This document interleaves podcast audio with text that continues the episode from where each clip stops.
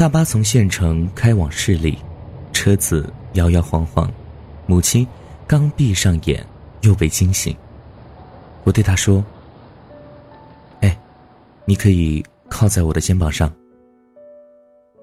她没说话，犹豫了一会儿才靠过来，但只靠了一小会儿，又把头摆正了。她一定是很不习惯，毕竟她这一生都是别人的依靠，从未依靠过别人。他说：“如果是癌症，就不治了。”一直到最后，他都还在为子女考虑。一个有担当的人，最害怕的是自己成为累赘，拖累家人。我有点生气，告诉他不要多想，到底是什么病，检查了才知道。在县医院，只是确诊了胆结石，CT 显示有肝门部占位，要去市里。进一步检查。离开县医院的时候，医生单独叫住我，让我有个心理准备。父亲从小就不顾家，我的生活里一直就只有妈妈。南方的冬天没有暖气，太冷，我和妈妈一人睡一头，她把脚放在我肚皮上，我把脚搁在她小腿肚上，互相取暖。我从小就患有风湿，膝关节时常疼得整夜无法睡觉。他点燃酒精灯给我赶酒火，坚持了一年，治好了我的风湿。夏天的夜里，我趴在草丛里捉蛐蛐儿，他借着月光从遥远的采石场背来石头，一砖一瓦的盖起了我们老家的房子。所有这些时候，都是他一个人撑起这个家。她所嫁的那个男人，从来没能成为她的依靠。我大二那年，父亲和别人发生争执，把人捅伤后逃往外地。那段日子，总有混社会的人满世界寻找我母亲。有好几次，如果不是我机灵，我妈或许就被他们找到了。那段日子太过提心吊胆。开学后，我只能带着我母亲去重庆。她在离学校不远的地方找了工作，租了房子。我们就这样生活了一年。这一年是我也是我母亲最幸福的一段日子。我每个周末都会过去看她，她也能做饭给我吃。我带她去过重庆很多地方，在每个景点留下照片。这一年是她拍照最多的一年。这一年，我磨去了自己的棱角，成为自出生以来脾气最好的自己。这一年，我爱我身边所有人，也爱我自己，却唯独不敢爱一个姑娘。大一那年夏天，那个姑娘穿着一件深红色 T 恤走进我的世界。大概熟识一年后，已经很明白彼此的感觉，但我始终。没有表白，我不敢对任何人提起我父亲的事情，也正是因为他，我失去了爱一个人的勇气。从那时候起，我始终认为，我所喜欢的姑娘，无论她和谁在一起，总要好过嫁给我。我害怕接近她，但又抑制不住爱她。所以他说他看不透我，于是。对我一次次失望透顶后，他选择和一个对他很好的男生在一起。他说：“宋志宇，我告诉你个好消息，我有男朋友了。”我说：“那挺好的呀。”然后就没再讲话。那天晚上和朋友去 KTV 唱歌，母亲打来电话，我躲在厕所附近安静的角落回她电话。一旦离开人群，情绪瞬间崩塌，就忍不住哭了起来。妈很担心的问我怎么了，我说没什么，就是你儿子喜欢上了一个姑娘。在市医院检查了一周，依然没能确诊。最后医生说只能开腹检查。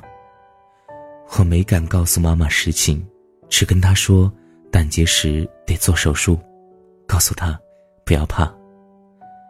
妈说没关系，她不怕。麻药一打，她什么都不知道，就当睡了一觉。反倒是我和我姐，不要害怕。手术从上午九点左右一直进行到下午四点。中午的时候，主治医生从术中冰冻室出来，告诉我们，结果很不乐观，是胆囊癌。癌细胞从胆囊发出，并已侵及肝脏和十二指肠。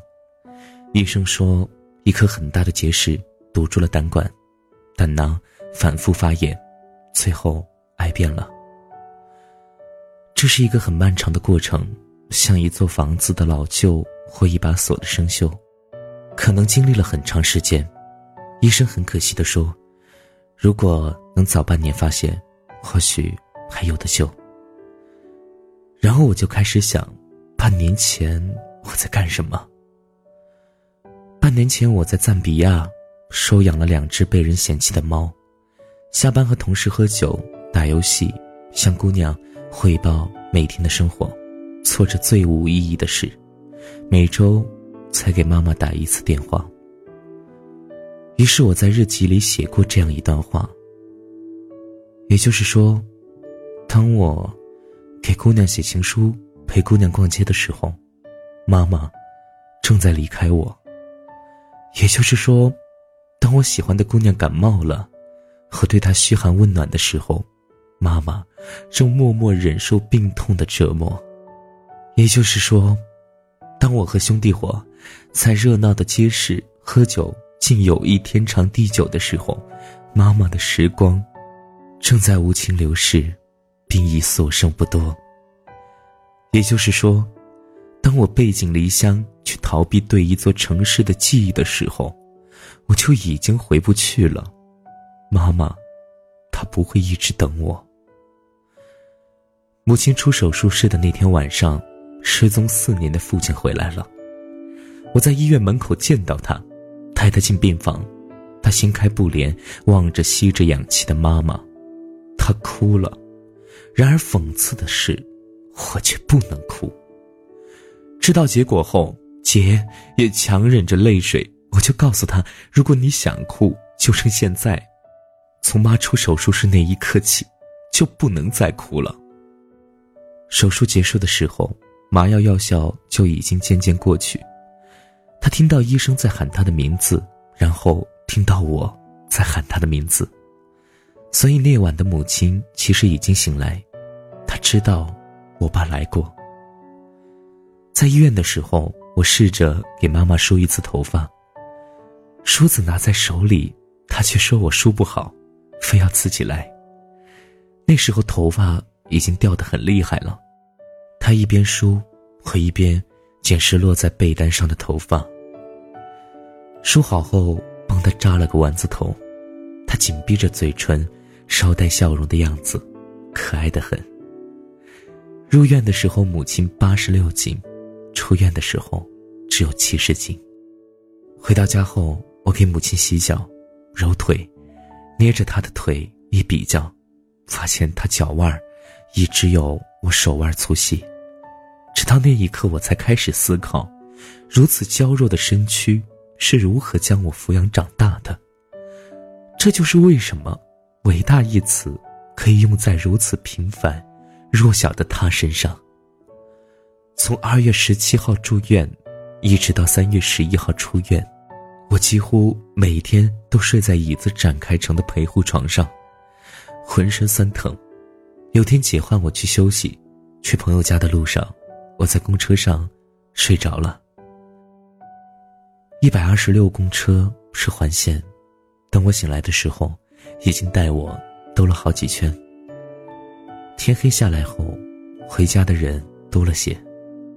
我透过车窗看着他们，想象着他们回家的样子，一定是甜蜜而幸福的。昏黄的路灯比医院白净的灯光柔和些，也温暖些，让人无家可归的感觉，却也更浓烈些。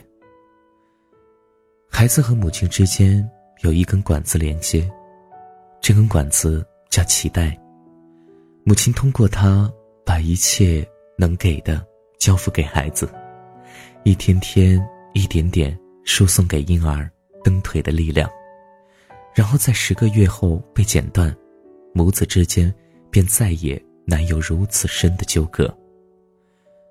术后最初几天，妈妈身上插着四根管子：会管、替管、腹管、尿管。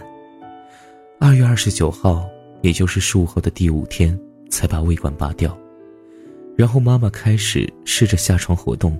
她说：“胃管插在喉咙里，比做胃镜还难受。”我陪妈妈走过最漫长的路，就是从医院走廊的这头，走到那头。有时透过玻璃看着我俩的样子，挺有宿命感的。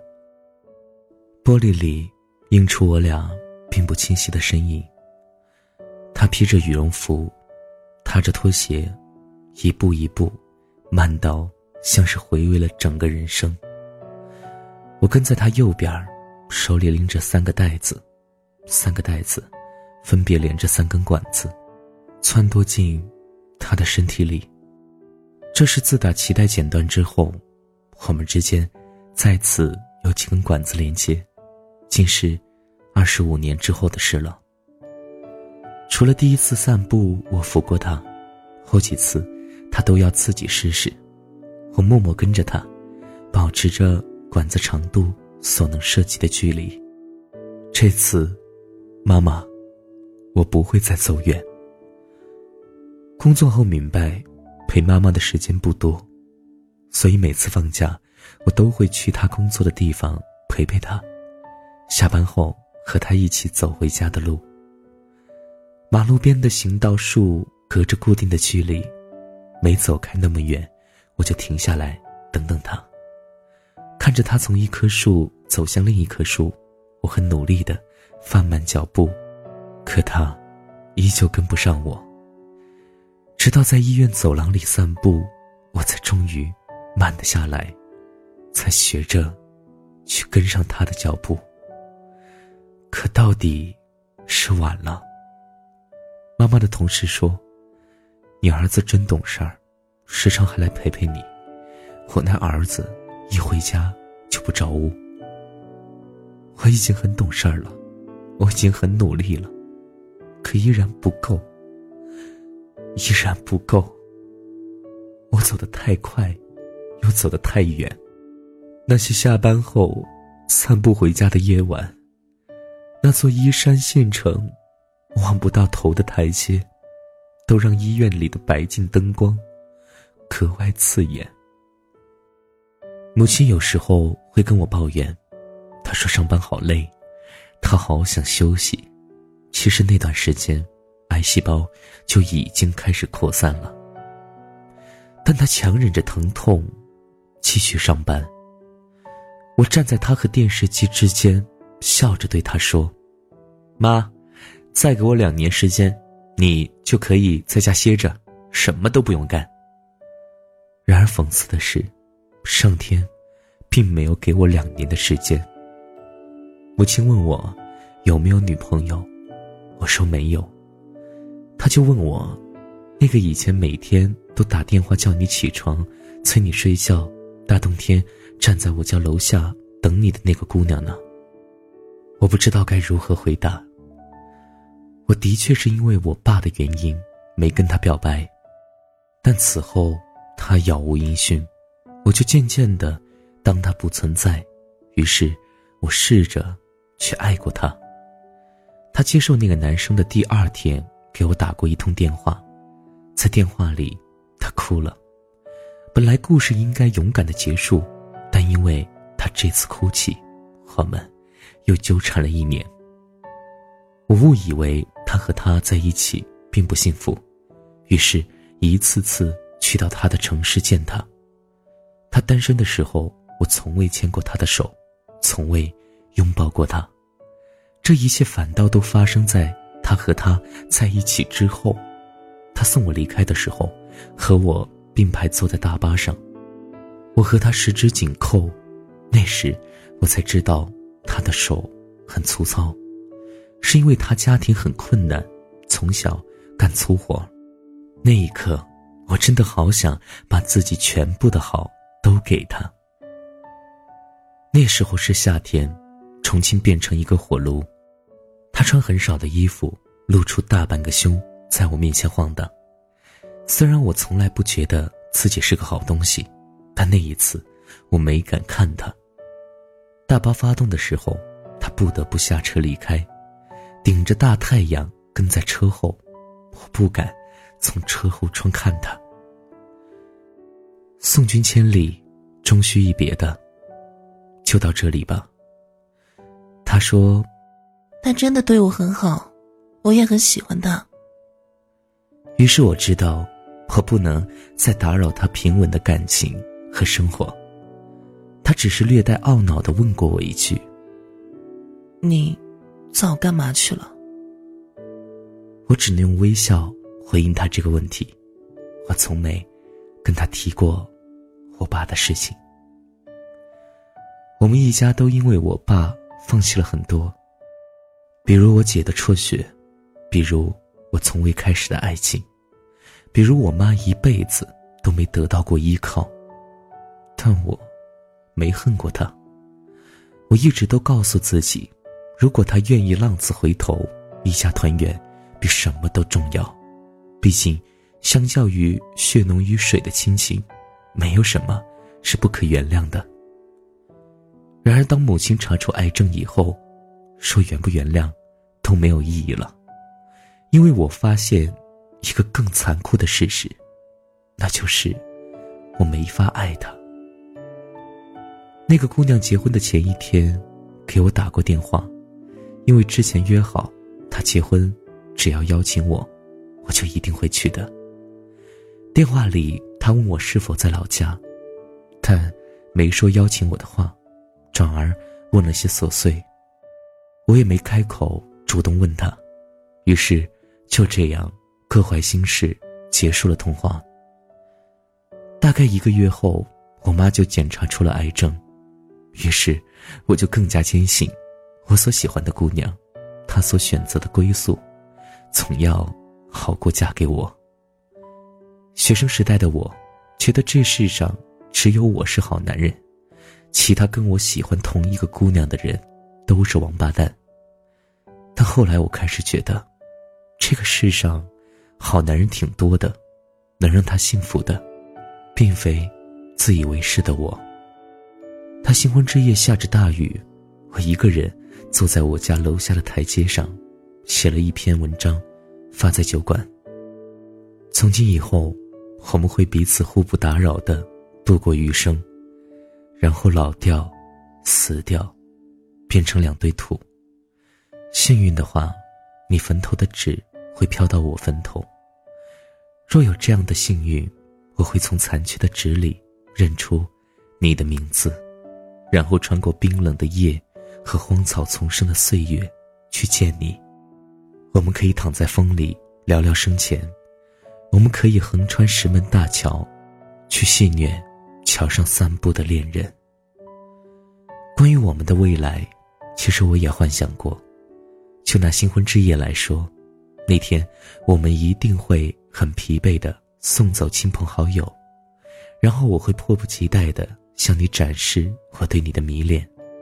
我知道，如果我要和你一起洗鸳鸯浴，你一定会很娇羞的把我给踹出来。然后我欣欣然的坐在书桌边，趁你洗澡的间隙，写一篇文章，名字我都想好了，就叫《阿宋床上的妞》。我会从我们的相遇写起。一直写到床上，写你古城青藤般的美，写我三生有幸的运，写我们的争吵，写缘分未散的难能可贵。我们一起经历了很多，在我写完之前，你应该就写完从浴室出来了。我想，我会忘了文字和一些纯粹的东西，转而欣赏浴袍从你肩膀滑落的诱惑。极尽想象力去触碰一切淫荡和邪恶，没错。关于未来，我就是这么想的。可时光流转如魔术般变幻，到头来，我一个人坐在家门口的台阶上写这篇文章。巧合的是，你刚很疲惫又面带微笑的送走作为宾客的我。雨水穿过破旧的遮雨棚，滴落在我肩膀。我在夜晚的雨幕里掩面而泣。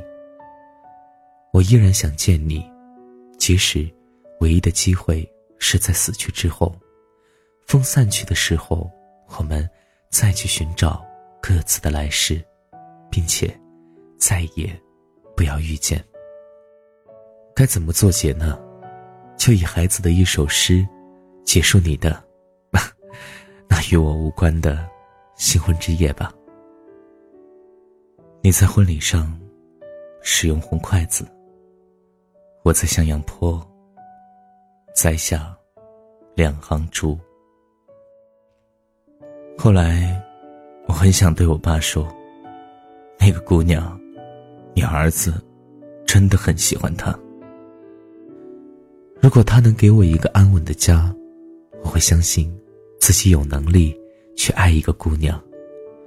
如果我没有从小目睹。”他对我母亲施加的一切暴力，我对婚姻，也许不会有如此深的恐惧。朋友劝我原谅他，我却发现，原谅与否已不重要。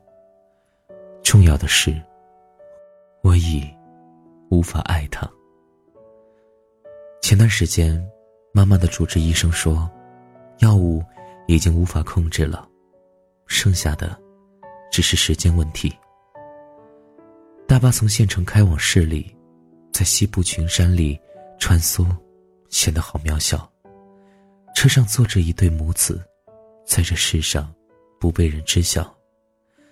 我对妈妈说：“你可以靠在我肩膀上。”她犹豫了一会儿，才靠过来，只靠了一小会儿，又把头摆正了。她一辈子。都是子女的依靠，从未习惯依靠过别人。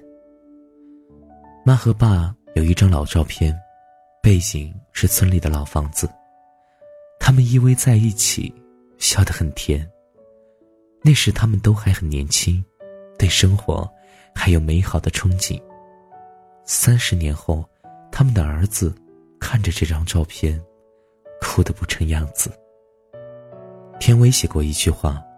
他说：“即使生活有千种痛，万种苦，在面对镜头的那一刻，我们还是选择了微笑的模样。”二零一五年妈妈生日的时候，我写过一句话：“妈妈，我更愿意你生于二零一五年二月二十八，作为我闺女，也不要你生于一九六三年二月二十八。”作为我母亲，对不起，我的母亲和所有我喜欢过的姑娘，甚至包括我的父亲，因为我的懦弱，来不及爱你。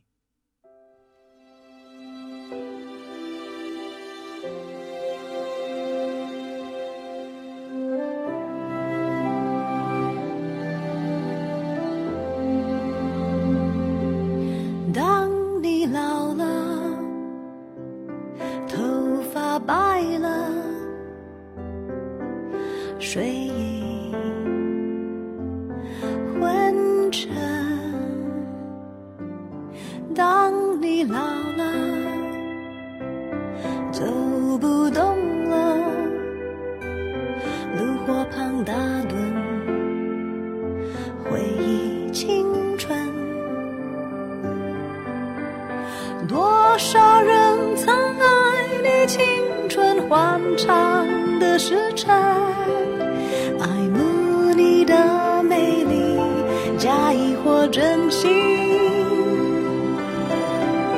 只有一个人还爱你虔诚的灵魂，爱你苍老的脸上的皱纹。